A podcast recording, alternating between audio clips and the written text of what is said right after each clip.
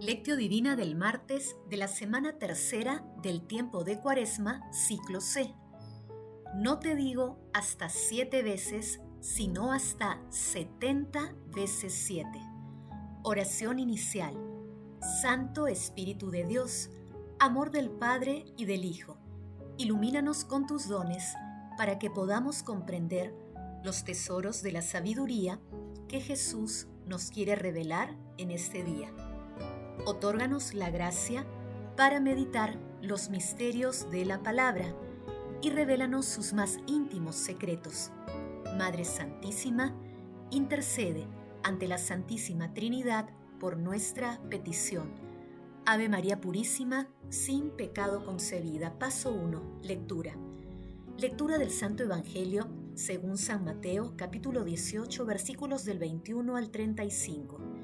En aquel tiempo, se adelantó Pedro y preguntó a Jesús, Señor, si mi hermano me ofende, ¿cuántas veces le tengo que perdonar? ¿Hasta siete veces?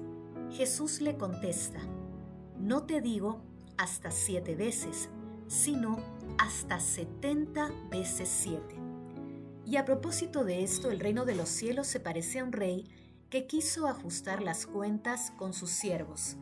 Al empezar a ajustarlas le presentaron uno que debía diez mil talentos. Como no tenía con qué pagar, el Señor mandó que lo vendieran a él con su mujer y sus hijos y todas sus posesiones, y que pagara así.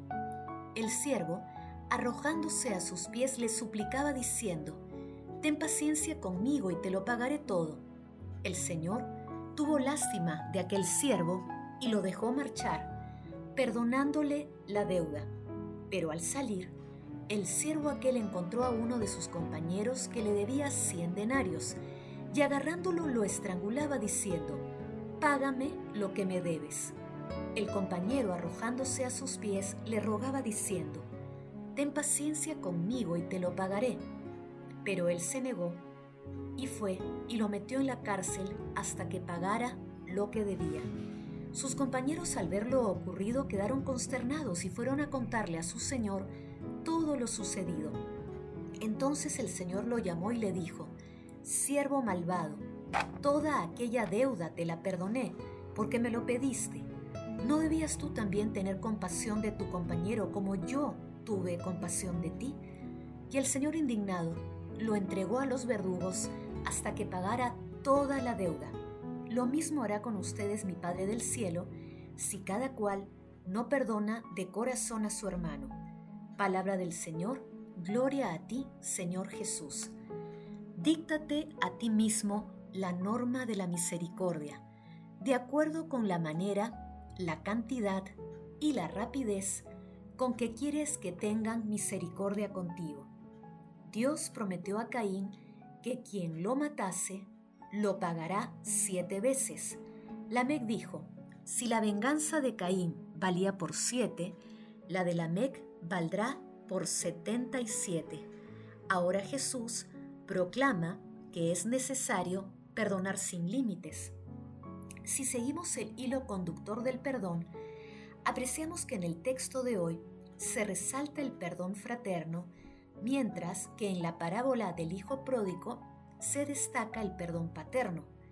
En el texto de hoy se identifican cinco segmentos. En el primero, Pedro formula a Jesús una pregunta aritmética. Si mi hermano me ofende, ¿cuántas veces le tengo que perdonar? Jesús responde exponencialmente, 70 veces 7. En la literatura judía el número 7 es símbolo de lo universal, de lo indefinido la respuesta de Jesús se interpreta como 70 veces siempre. En el segundo, referido a la parábola del perdón sin límites, el rey se muestra misericordioso ante la inmensa deuda de 10.000 talentos que un siervo tenía con él, que simboliza una deuda impagable humanamente. En el tercero, el siervo, cuya inmensa deuda fue perdonada, exigió desproporcionadamente el pago de la deuda pequeña de 100 denarios que un consiervo suyo tenía con él, y se mostró inmisericorde ante los ruegos del deudor. En el cuarto, el siervo que fue perdonado es acusado ante el rey por exigir a su consiervo el pago de la deuda irrisoria y fue entregado a los verdugos hasta que pague toda su deuda. En el quinto, Jesús se pronuncia sobre el perdón fraterno y el castigo de Dios Padre si no lo aplicamos. De esta manera Jesús nos amplía los horizontes con su divinidad a través del amor convertido en perdón que si se comparte con el prójimo se multiplica. Paso 2. Meditación. Queridos hermanos, ¿cuál es el mensaje que Jesús nos transmite a través de su palabra? En la actualidad el mundo nos envía mensajes permanentes para incorporar la venganza disfrazada de múltiples formas en nuestras conductas personales y colectivas. Pero esto es totalmente contrario a las enseñanzas de Jesús. Nuestro Señor Jesucristo nos llama a todo lo contrario. Jesús nos enseña a perdonar en todo momento, con una actitud llena de sabiduría que brota de nuestra identidad de hijos de Dios. Es muy importante tener en cuenta que Dios perdona nuestros pecados, principalmente por su gracia y el gran amor que nos tiene, antes que por nuestros méritos. Haciendo silencio en nuestro corazón y mirando los ejemplos de perdón que nos dio Jesús, respondamos, ¿cuáles son las razones por las que me resulta fácil o difícil perdonar? Si tengo dificultades en perdonar, ¿cuáles son los sentimientos que debo transformar para perdonar a los demás? Que las respuestas a estas preguntas nos permitan acercarnos más a nuestro Señor Jesucristo. Jesús, María y José nos aman. Paso 3. Oración. Señor, que tu gracia no nos abandone, para que entregados plenamente a tu servicio, sintamos sobre nosotros tu protección continua. Señor Jesús, que revelaste en cada acción tuya la misericordia de Dios Padre, envíanos los dones del Espíritu Santo, para que seamos misericordiosos con nuestros hermanos como Dios Padre y como tú eres amado Señor, y que desterremos de nuestros corazones todo sentimiento de venganza.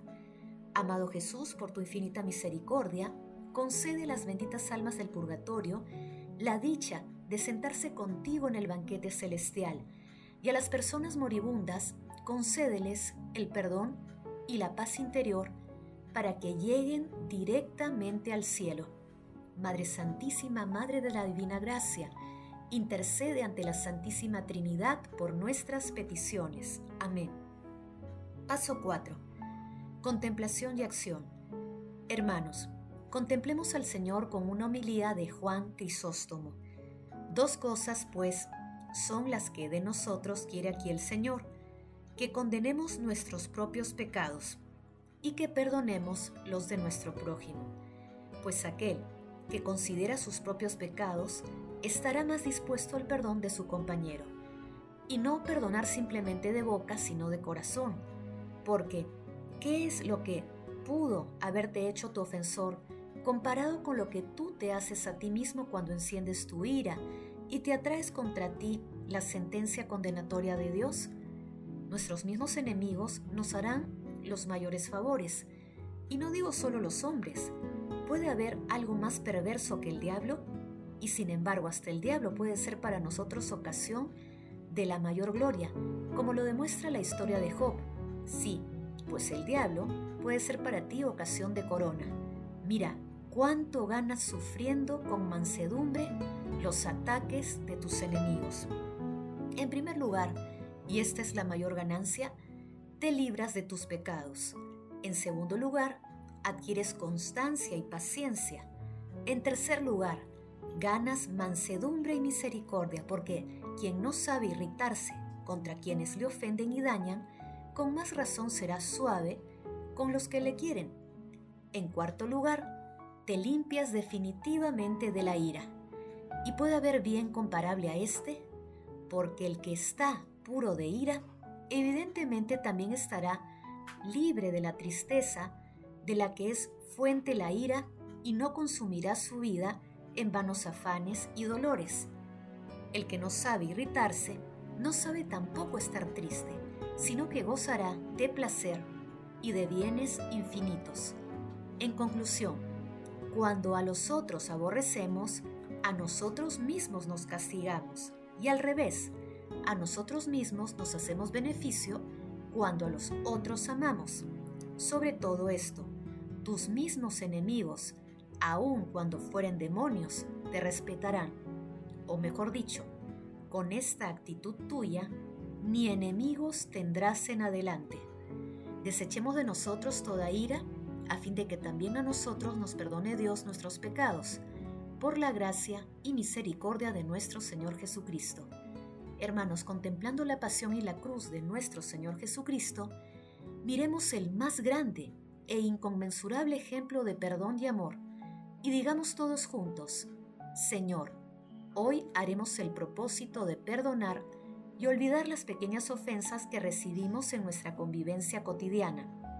Nos comprometemos, Padre Eterno, a esforzarnos en disculpar y comprender a los demás disimulando sus defectos, así como a reconocer la pequeñez de nuestro perdón frente a la inmensidad del perdón que otorgó a la humanidad nuestro Señor Jesucristo en el momento de entregarte su Espíritu. Glorifiquemos a la Santísima Trinidad con nuestras vidas. Oración final. Gracias Señor Jesús porque tu palabra nos conduce por caminos de paz, amor y santidad. Espíritu Santo, ilumínanos para que la palabra penetre a lo más profundo de nuestras almas y se convierta en acción. Dios glorioso, escucha nuestra oración. Bendito seas por los siglos de los siglos. Madre Santísima, intercede ante la Santísima Trinidad por nuestra petición. Amén.